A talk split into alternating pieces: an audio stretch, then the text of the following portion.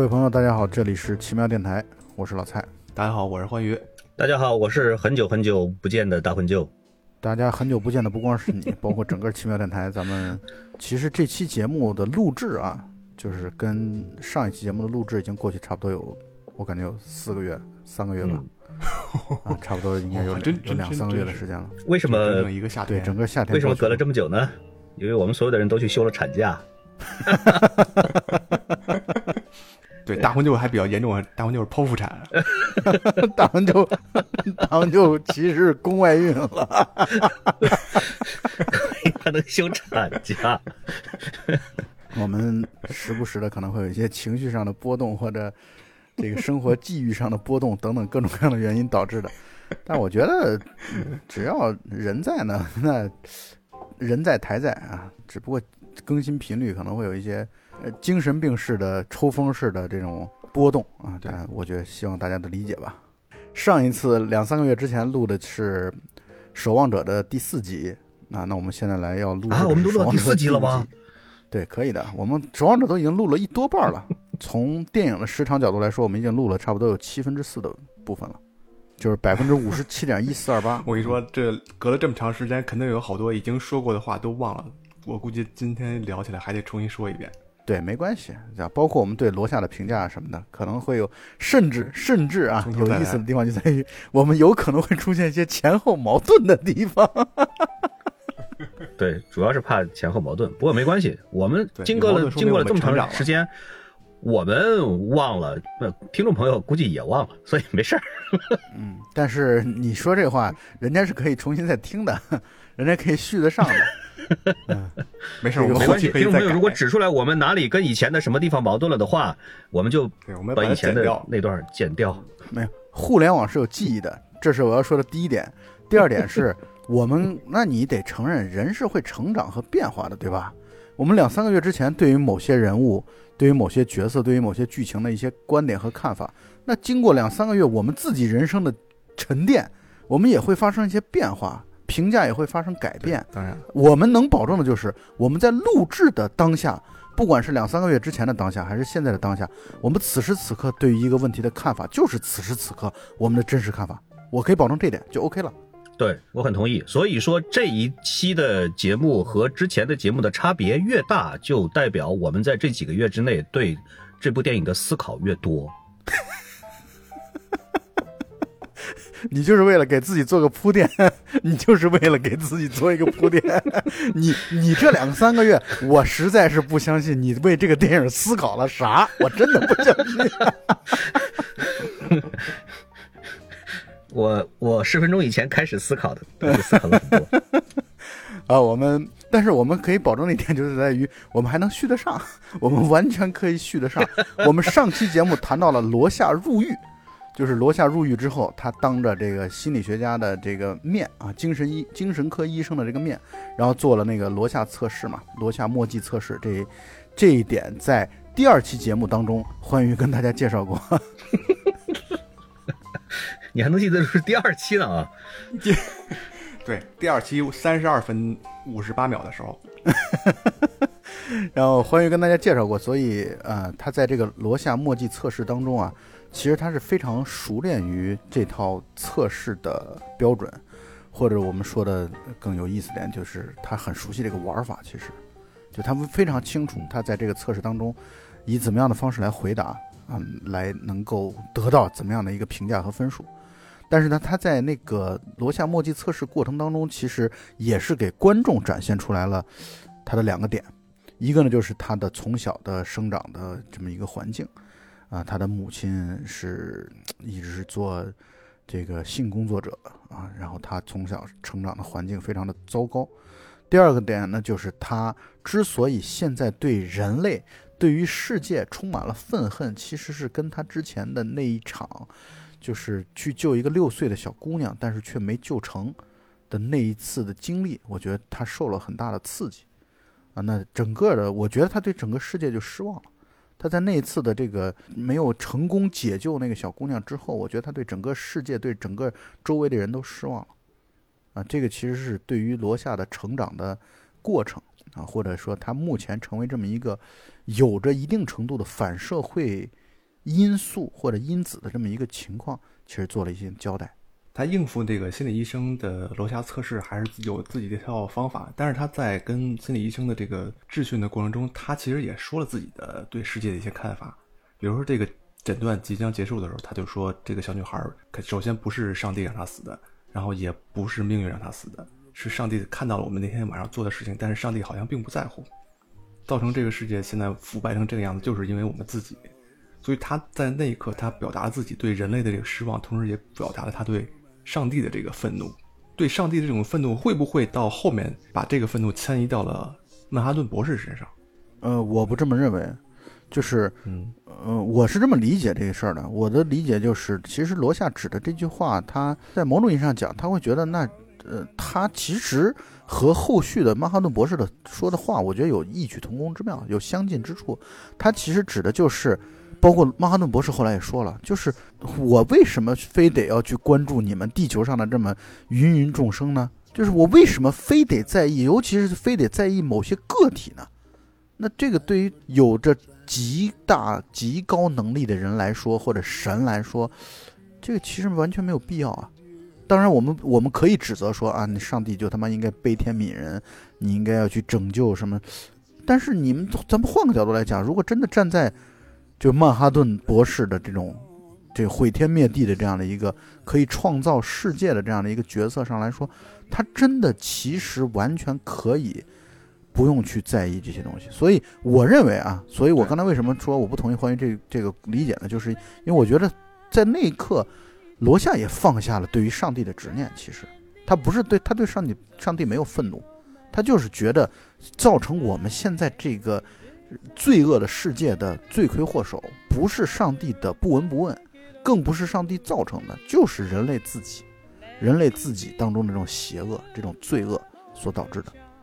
啊，我觉得他没有怪罪上帝的意思，他只是讲出成因，这个成因就是这个人类是罪恶的啊，就是这样。所以呢，这种罪恶的人类导致的罪恶的世界和社会的发展或者发生，整个。呃，守望者在宗教这个方面的表达，我一直觉得他是他中间也是在摇摆，就是说，或者说作者对于宗教其实也是有着相当程度的迷茫。第一个，他创造出来了一个全知全能的这样的一个角色，曼哈顿博士，而且他在这这个片子里边呢，也借助了别的角色的手和口说出来了，说上帝存在，而且他就是一个美国人。所以说，在这个片子里边，我相信他就是为了把曼哈顿博士塑造成为一个和上帝完全平等的，或者说可以划等号的这样的一个角色的。但是从第二个方面上来讲，我觉得他对于宗教来说，他他一直非常非常怀疑宗教里边几乎所有的宗教都是会有一种主或者神是怎么样子来关注我们和拯救我们这样的一个一个一个点上，在这方面他无法做到解释。他我觉得和所有的其他的对于宗教持怀疑态度的作者来讲，他都是在这方面是怎么说呢？无法完全的做出来一个让人信服的解释，就是为什么有这样的一个全知全能的神的形象存在，但是他对于人世间的所有的这一些痛苦、不平等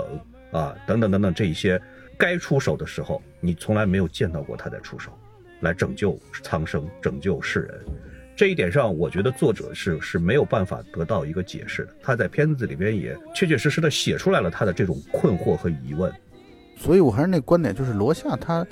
他的愤怒是对着人的，对着世界的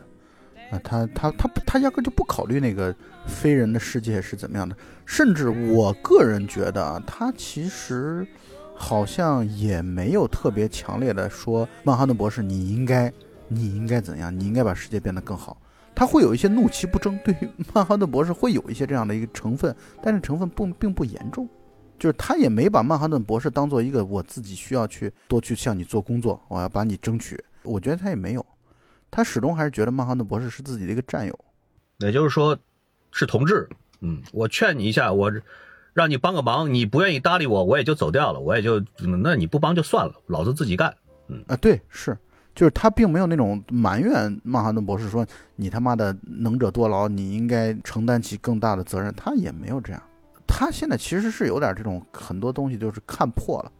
看破了之后，但是呢，他所坚持的就是反正我不管你们怎么样，我反正肯定是要坚持自己的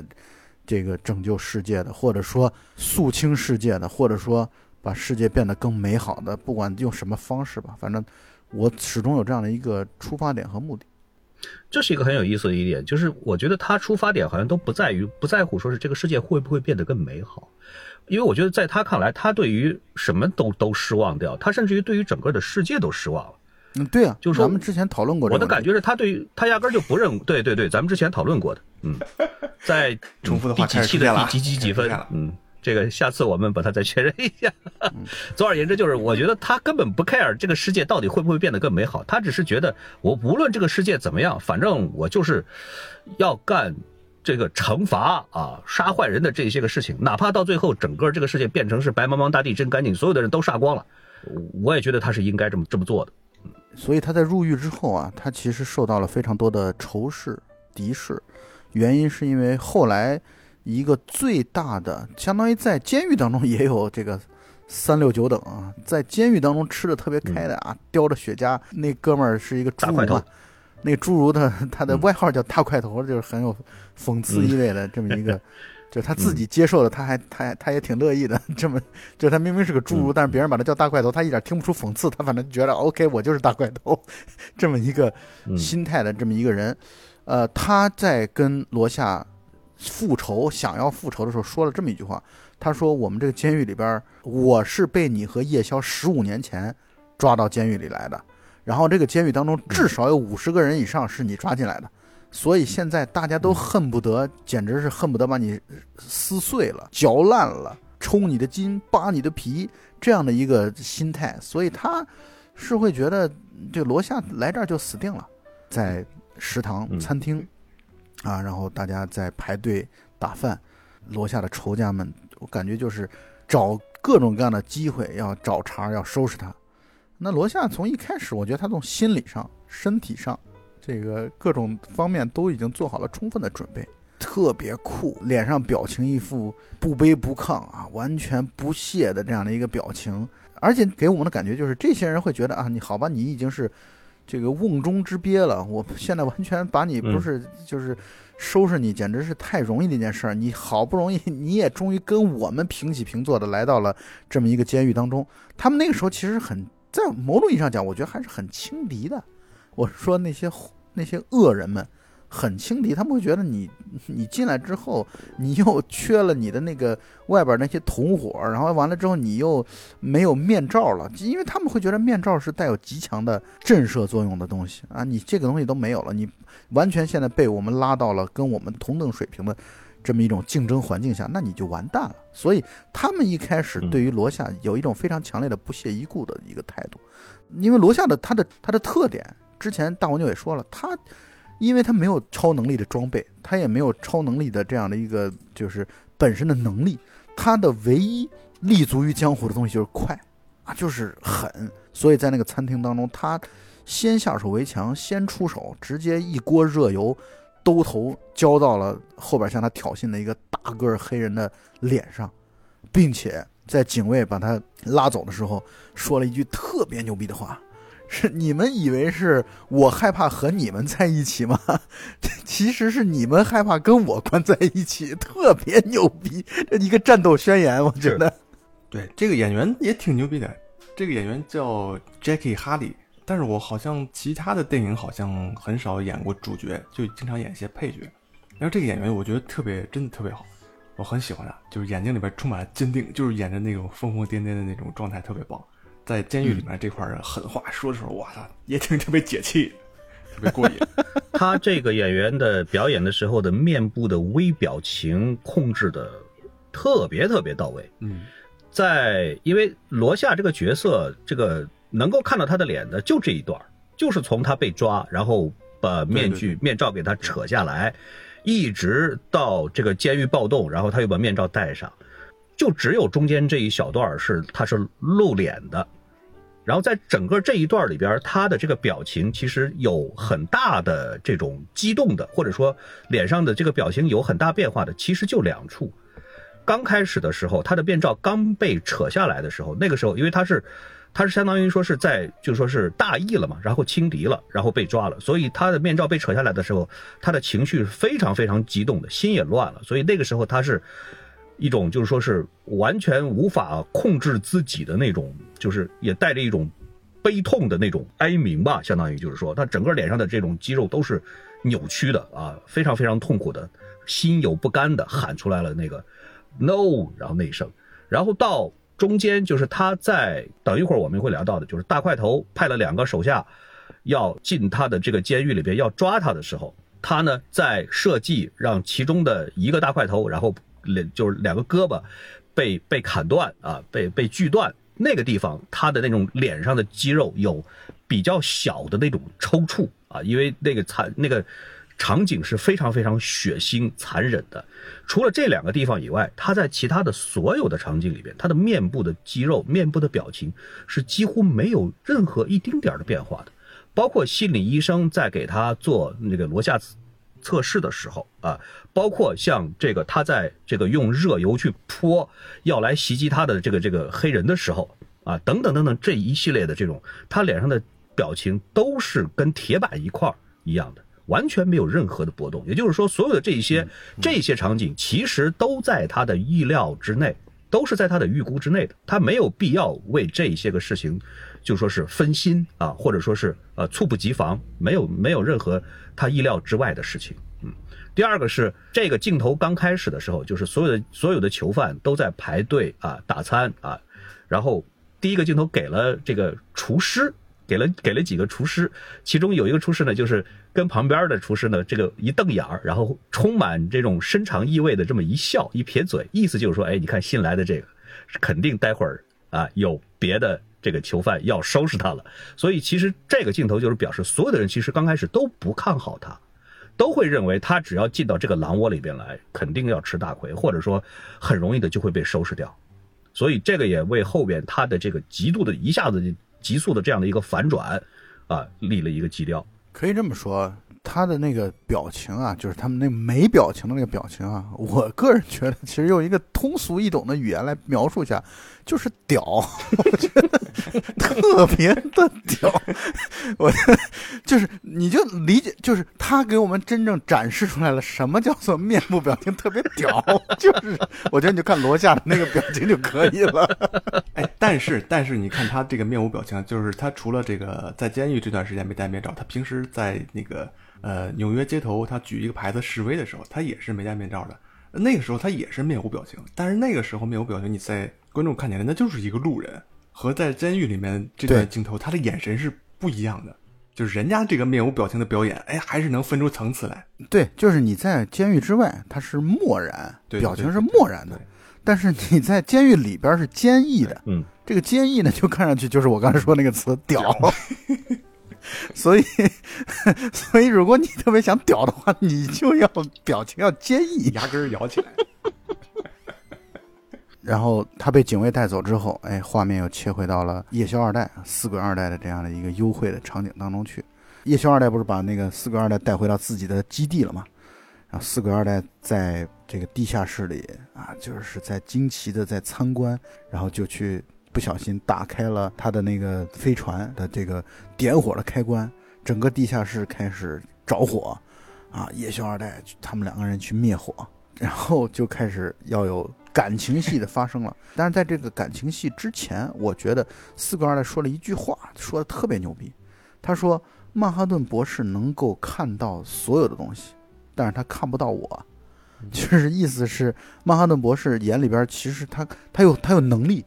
他有能力可以可以关照到全宇宙的每一个瞬间，只要他想要，给每一个角落、每一个时段，他完全可以关注到。但是呢，因为他和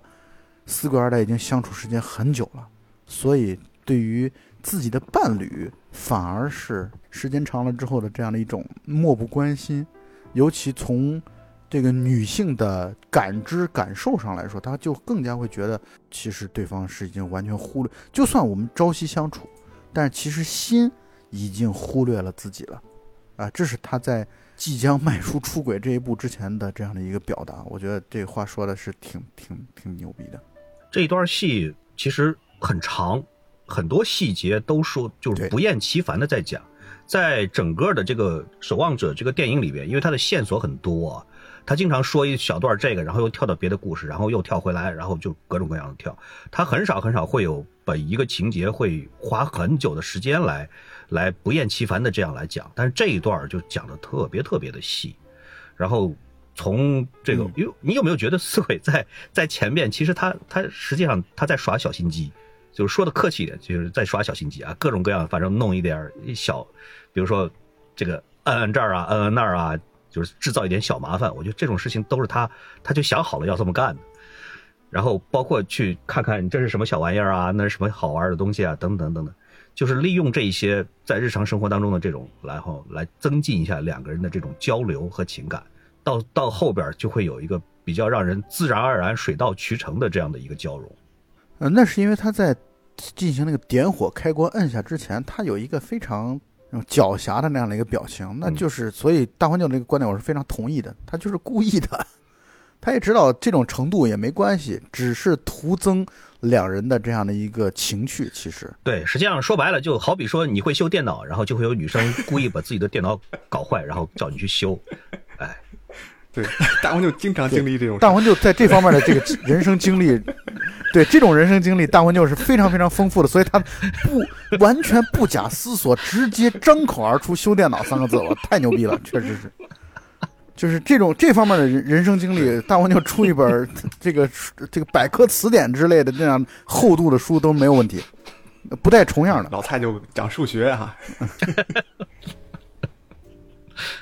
因为这个死鬼二代他是背着那个曼哈顿博士跟这个夜宵二代幽会嘛，然后观众看到这段的时候也特别激情澎湃，然后打字幕的时候都不自觉的把这个字变成了绿色。然后其实我是觉得四鬼二代已经是一种挑衅了，因为你说他你因为你刚才说背着嘛，他其实这种时候他无所谓背不背着，因为对曼哈顿博士来说。你这不是说你他知道，对，不是说你想背着是就就背着，你不想背着他就不背着，也不是这样的，就是所以他就属于无所谓了。他说你又能把我怎样？这个就是这样的一种一石二鸟之计。对，包括腐朽的资本主义社会的这样的一种性开放的这种呃观念啊，我觉得大家都是一种，反正就是你可以有你的伴侣，我也可以有我的，我还可以换伴侣啊，等等等等。对，因为呃，第一，他们两个人其实一直是男女朋友的关系，还没结婚，对吧？第二呢，这段时间也可以理解为是 we were on a break，哎、当时处在分手这段时间当中，对吧？也行。但是我觉得死鬼二代，我的感觉是他来到这里其实就是期望着能够发生一点什么，无论以后到底要不要跟曼哈顿博士彻底掰开，他是能够接受，就是在。这里和夜宵二代能够发生一点什么？但是从夜宵二代的角度上来看，我更倾向于夜宵二代对于死鬼二代来说，他是把自己的位置摆到我就是一个备胎，就是一个舔狗，我没指望着能够跟他发生进一步的亲密的关系啊，我可以陪他玩，让他开心，但是没想着能够跟他上床什么的，我觉得是这样子的。对，就是能这么说。他其实此时此刻。叶宵二代还完全没有这样的思想准备，他觉得怎么会这么快？对，要不然就是这货藏的真的太深了。也有可能他在最后那一刻突突然想到了曼哈顿博士，然后就立刻就紧张害怕了，就不行了。啊，对我都同意，我同意欢愉这个观点，就是他确实是，我觉得他那一刻，呃，我们得跟观众说一下，我们在说哪一刻啊？就是四个二代等于开始主动的引诱夜宵二代，然后两个人即将发生激情戏的时候，夜宵二代发现自己发生了功能性的障碍，对，你知道吗？甚至会担心这一刻突然他妈插入一些不孕不育的这种广告出来。所以，所以其实我们讨论的焦点在于这个功能性障碍到底是气质性的还是心理性的。老蔡刚才一说插入一些什么什么东西，我以为要插入大魂舅的生活经验进来。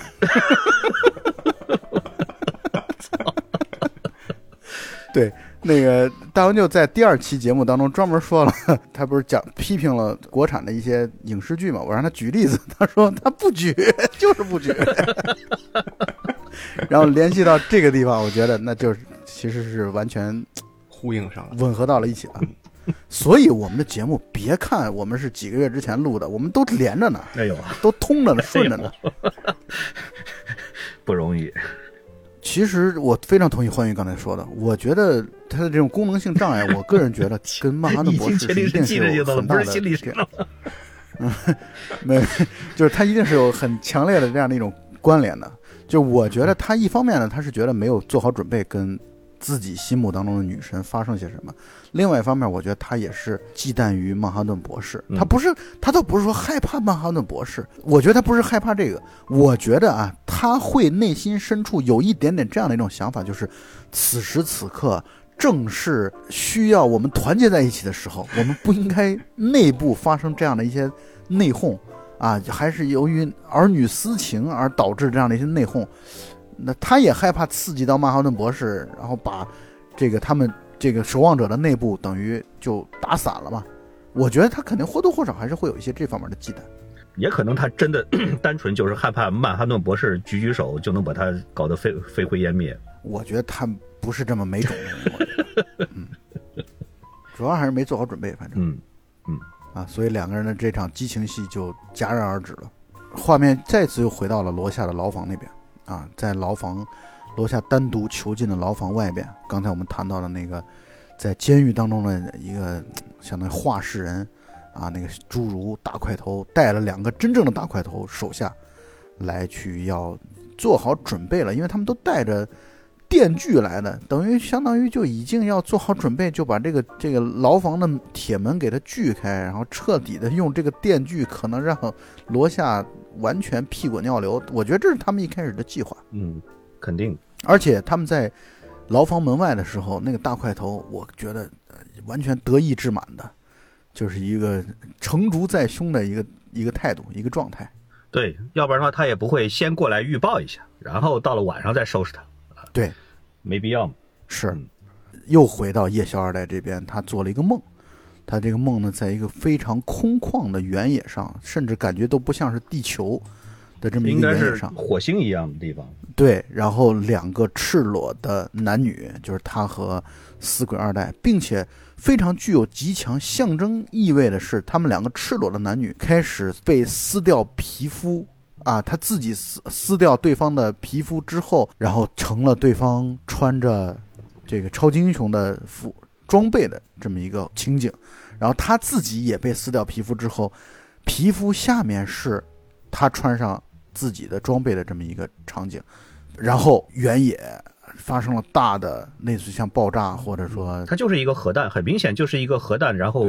空爆了，然后引起来的冲击冲击波。对，然后灰飞烟灭。我觉得这确实一符合了他对于自己一旦就是让曼哈顿博士戴了绿帽子之后，他可能会有这方这方面的担心。这个梦的这个意境，呃，挺有意思的。我觉得这个不仅仅是夜宵二代，恐怕是大多数的这个变装超级英雄内心潜意识里边都是这样想的，就是，嗯实际上面具就是戴上了面具的他，才是真正他内心里边渴望的、希望能够成为的他，而反而脱下了面具的才是他的伪装。这个是这个这个第一重意思啊。第二重意思是这个核弹一来，无论你是哪一个超级英雄，你最后都是呃化成灰烬的，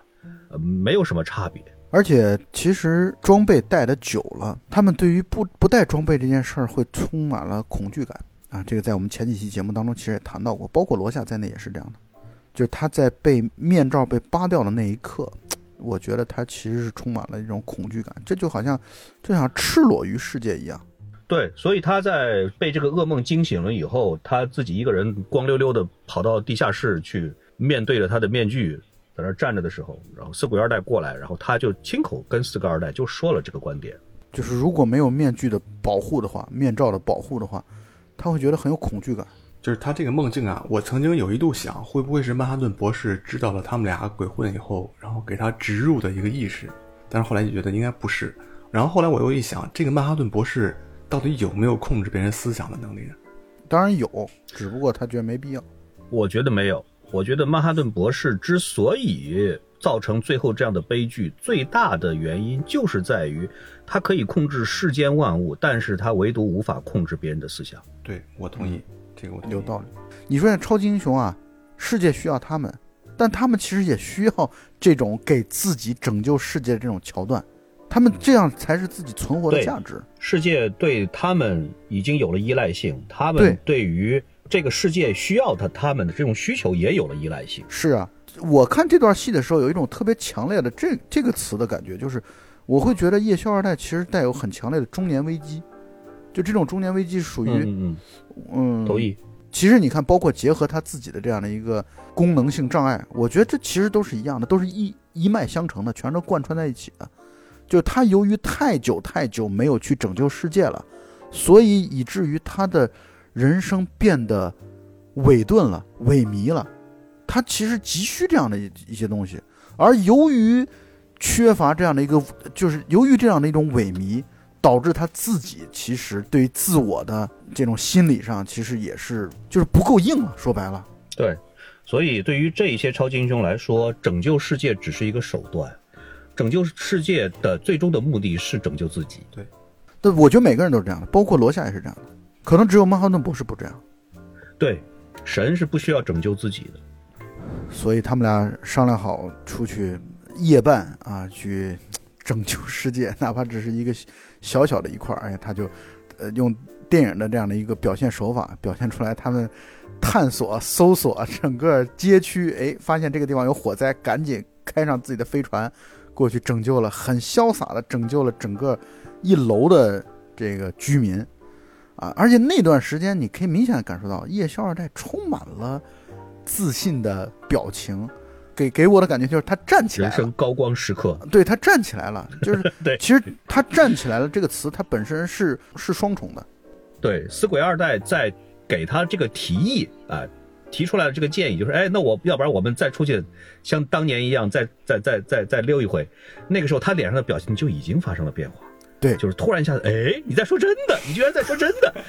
然后他的表情就已经变了。然后当他当他穿上了他的那个那一套服装，然后。他在等死鬼二代换上服装出来的时候，你也不知道为什么死鬼二代会会把他的这套服装会带过来，会带到叶乔二代家里，你也搞不清楚，他明显是早有预谋吧？没有，这是这是 编剧安排的，这是编剧安排的。然后四鬼二代从楼梯上下来之前，夜宵二代那个表情非常的夸张，就就夸张成了一个就是已经是 那种特别特别土的、完全不动脑子的编剧才能写得出来。然后夜宵二代往这个楼梯上一看，看到四鬼二代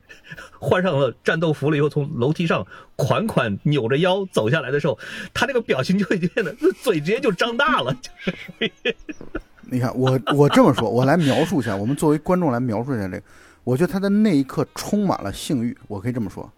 嗯，实际上我们前几期已经讨论过，就是这部戏里边，整个这个这个电影里边，死鬼一代是非常非常漂亮的，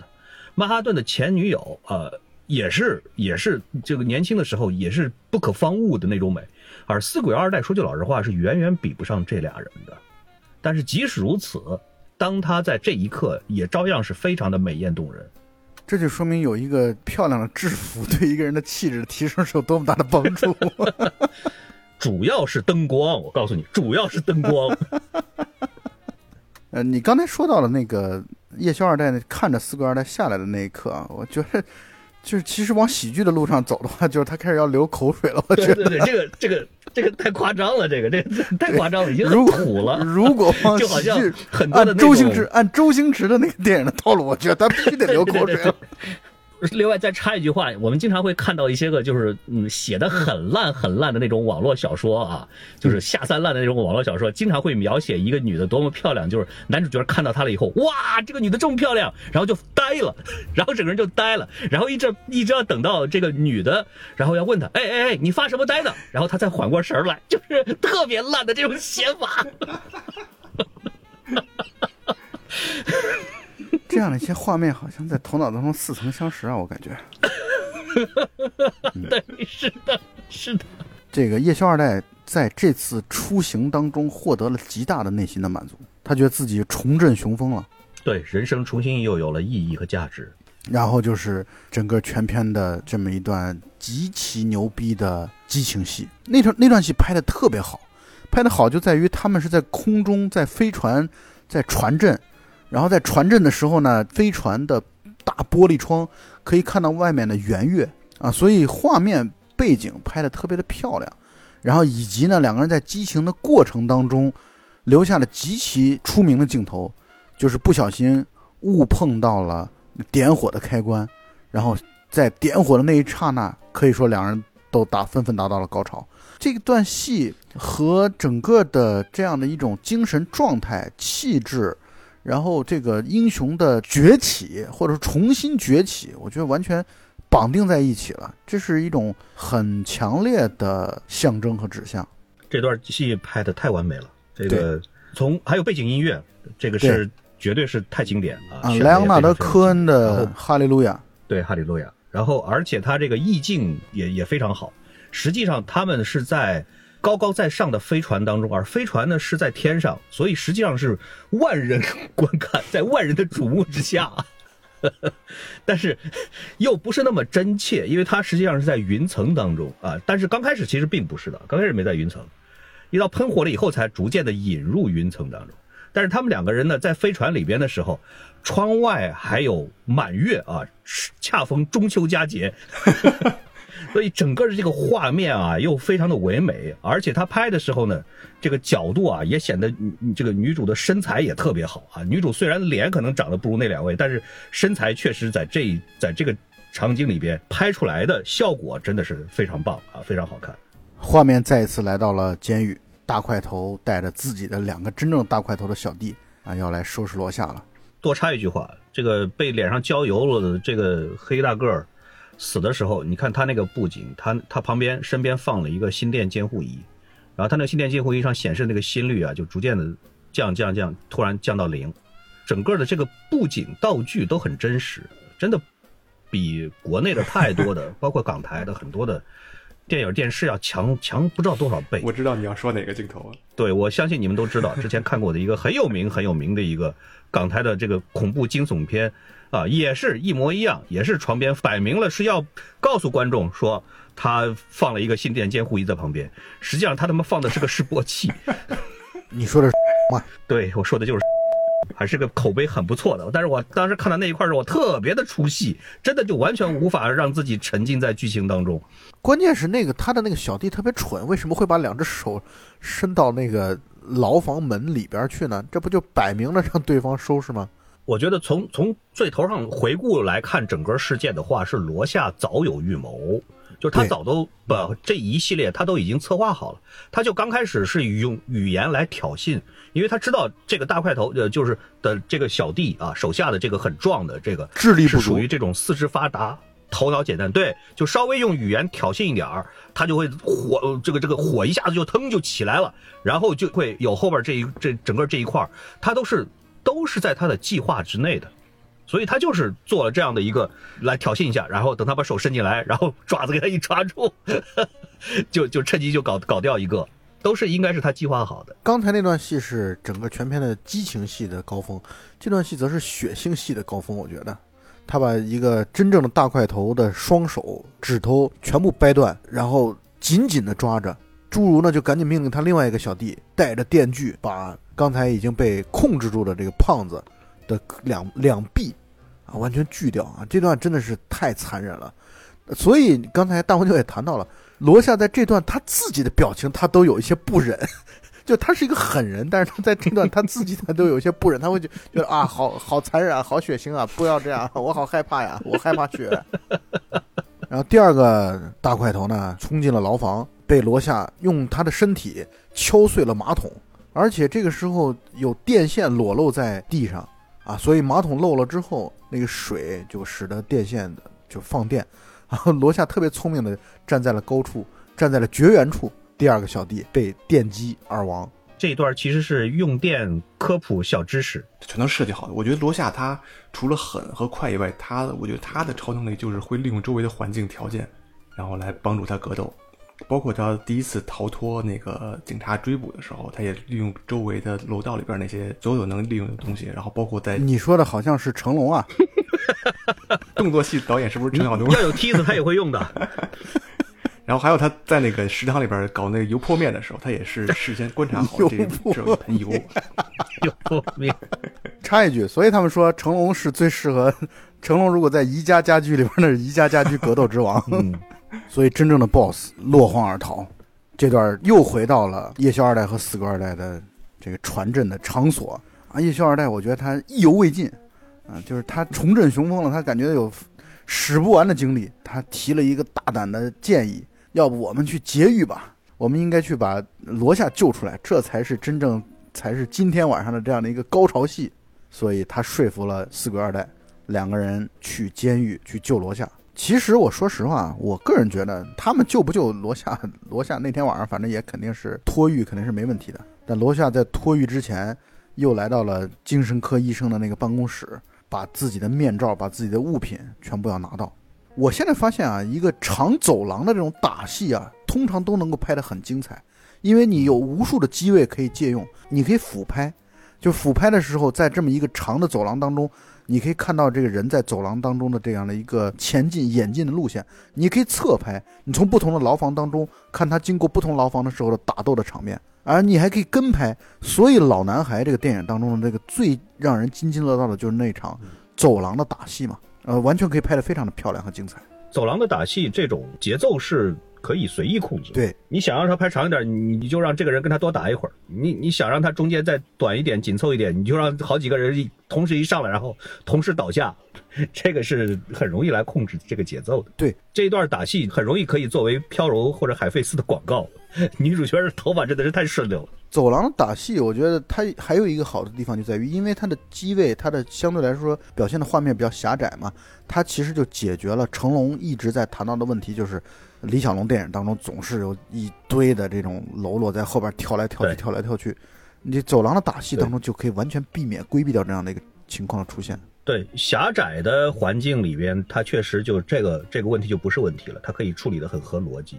并且这段戏，我是觉得它在整个场景设置上，在画面的这个取景的选取，呃，选取上，都做的特别的棒。印象让我印象深刻的就是，他们跟罗夏会合之后，罗夏说：“我还有点小问题没解决，我要去上个厕所。”然后他推开那个厕所的门，那个厕所的门是一个那种活动门，就是你可以看到镜头当中，他一开始是门开的最大嘛，然后慢慢的一点一点的越越关越小，越关越小。然后你就可以从那个门的那个镜头当中看到那个所谓的大块头，就那个侏儒的那种惊恐的表情，然后完全就没有拍他是怎么收拾到那个人的。但是在他们三个超级英雄汇合之后走掉之后，从厕所的门缝下面流出了大量的鲜血。所以这段戏本身不是光不单纯是说剧情本身，哎，让人觉得很好看，同时他拍的也特别好。该留白的地方他就留白，该写实的地方就写实。三个超级英雄汇合之后，当他们飞船开回到基地的时候，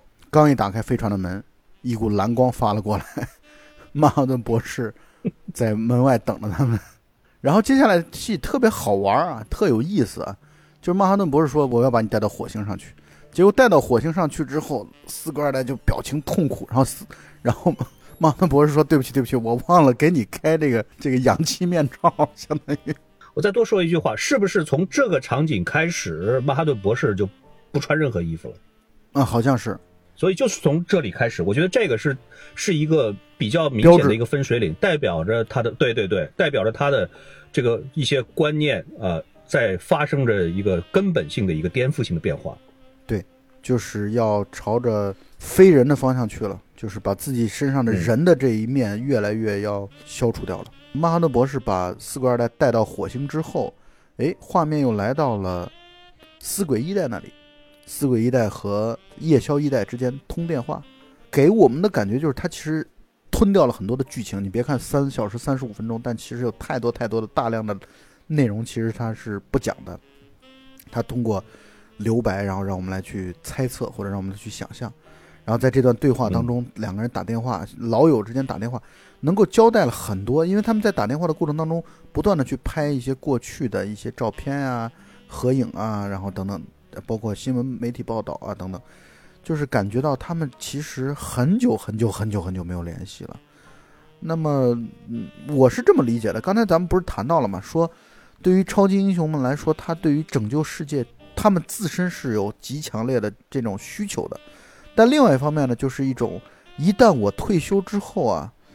我想跟又有一种很强烈的想要跟过去的世界、过去的生活彻底断得干干净净的这么一种这么一种情况吧。我觉得他们其实很矛盾的，就一方面他是他们是很很怀念昔日荣光，但另外一方面呢，他们又又是觉得那么一段日子过去就让它过去，一旦过去了就和过去要彻底的说再见。你包括你看这个里边数次提到这一点，夜宵二代和四鬼二代见面的时候也说了，哎，我们真应该像说我们真应该时不时的来聚一聚。然后你看这个夜宵一代和四鬼一代打电话的时候，也是表现出表达出这样的一个观点，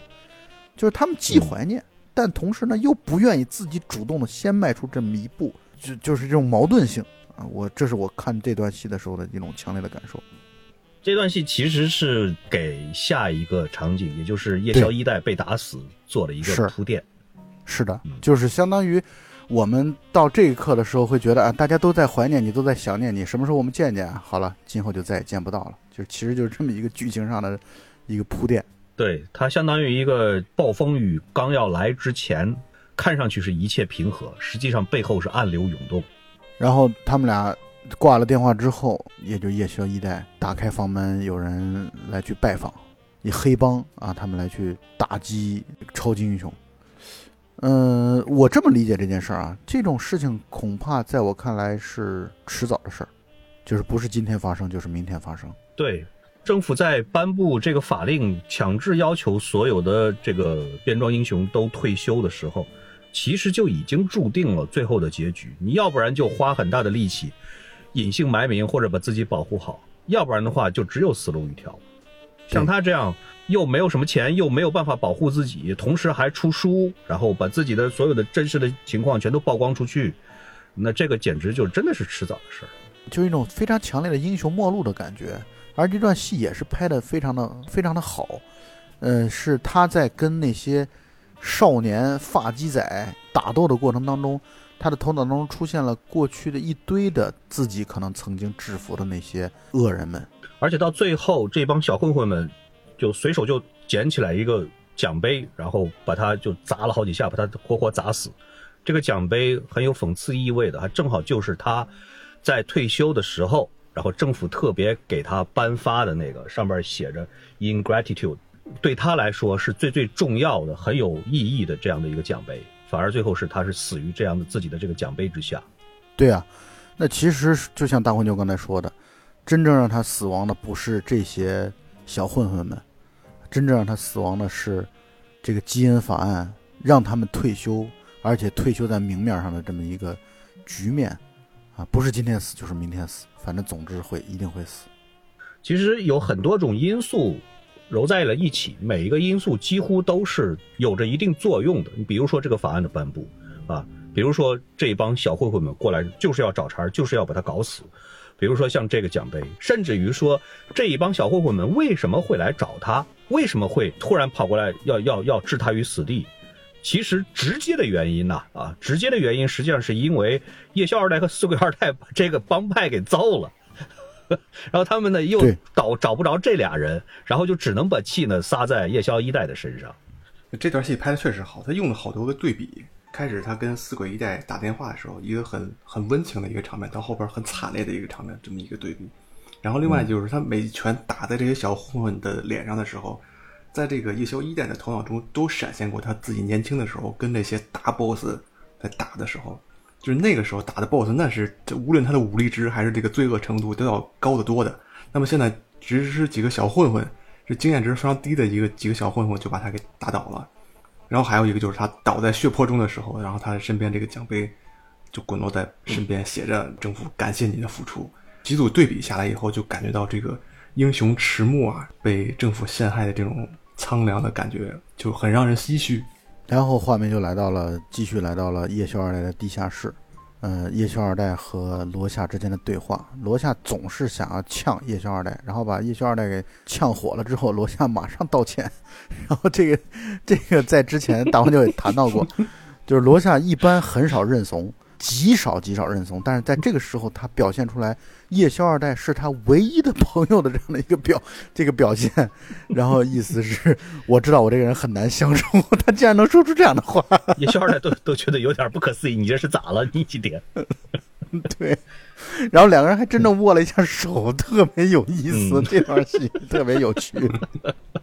他俩发生争执的地方就在于他们俩的处事的做事的风格不太一样。这个罗夏的意思是，我们就去找几个打几个黑社会，把他们刑讯逼供一下就完了。然后嗯叶宵二代意思就是，我们不应该这么残忍，不应该就不能走点智取的这么一条路吗？然后两个人就发生了争执，罗夏就又在嘲讽叶宵二代。关键是他们俩这个和好之后，然后叶宵二代自己说了，说那还是按照你的方法办吧，咱们还是去找几个黑社会，去去收拾收拾他们，然后把他们刑讯逼供一下吧。于是两个人来到了酒吧，罗夏一进去就非常狠的收拾一个坐在吧台边上的一个男的，然后叶小二呢表现出来就是罗夏，你没必要这么狠吧，你差不多得了，你别这样，你这样啊大家都看着呢一个唱红脸儿，一个唱白脸儿。对，就是他都有点看不下去了。然后这个时候，酒吧当中的电视播放了一段新闻，讲到赫里斯梅森，也就是夜宵一代，在家中被几个发鸡仔的他们那个集团，或者是他们那个黑社会帮派，然后给打死了这么一个新闻。然后夜宵二代那时候简直是怒不可遏，直接扭头就看到了酒吧当中有一个那个帮派的小混混。然后那个帮派小混混，他说：“我知道你想要干嘛，这又不是我干的，你看着我干嘛？” 然后叶宵二代根本不管，真的是狂暴的把那个小混混给打死，或者说打的重伤。这个时候特好玩的就在于 罗夏反而出来说：“哎，这大家都看着呢，公众场合对我们得做出示范和榜样，你可别这样。”对，这个戏特有意思，就是这段对比。确实是这个，你你没在对方的这个境地上，你就不要随便劝人向善。哎呀，真的是太好的助教，我觉得这其实就郭德纲说的嘛。是啊。要远离那些一个劲儿让你向善的人。但其实我们说啊，我们当然是希望大家都向善，但是问题在于，很多时候没法去去劝别人，也没法听别人劝的原因，是因为你不是我，你没经历过我现在的这些痛苦，那你你去说出这样的一些话，主要意义价值不大。如果你经历过同样的痛苦了之后，你再来去谈，你恐怕才有点意义。你没经历过别人的痛苦之后，你却要让别人啊息怒息怒啊，不要生气，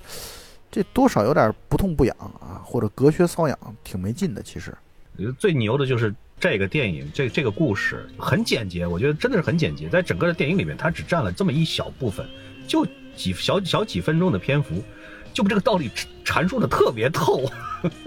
非常非常透彻。接下来的戏其实是一段非常难讲的、复杂的一段，带有充分强烈的哲学意味的一段戏。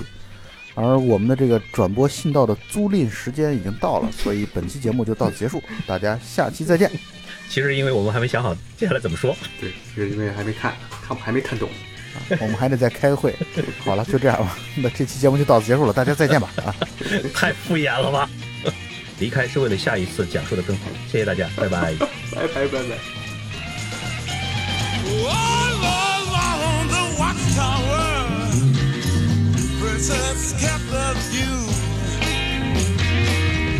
All the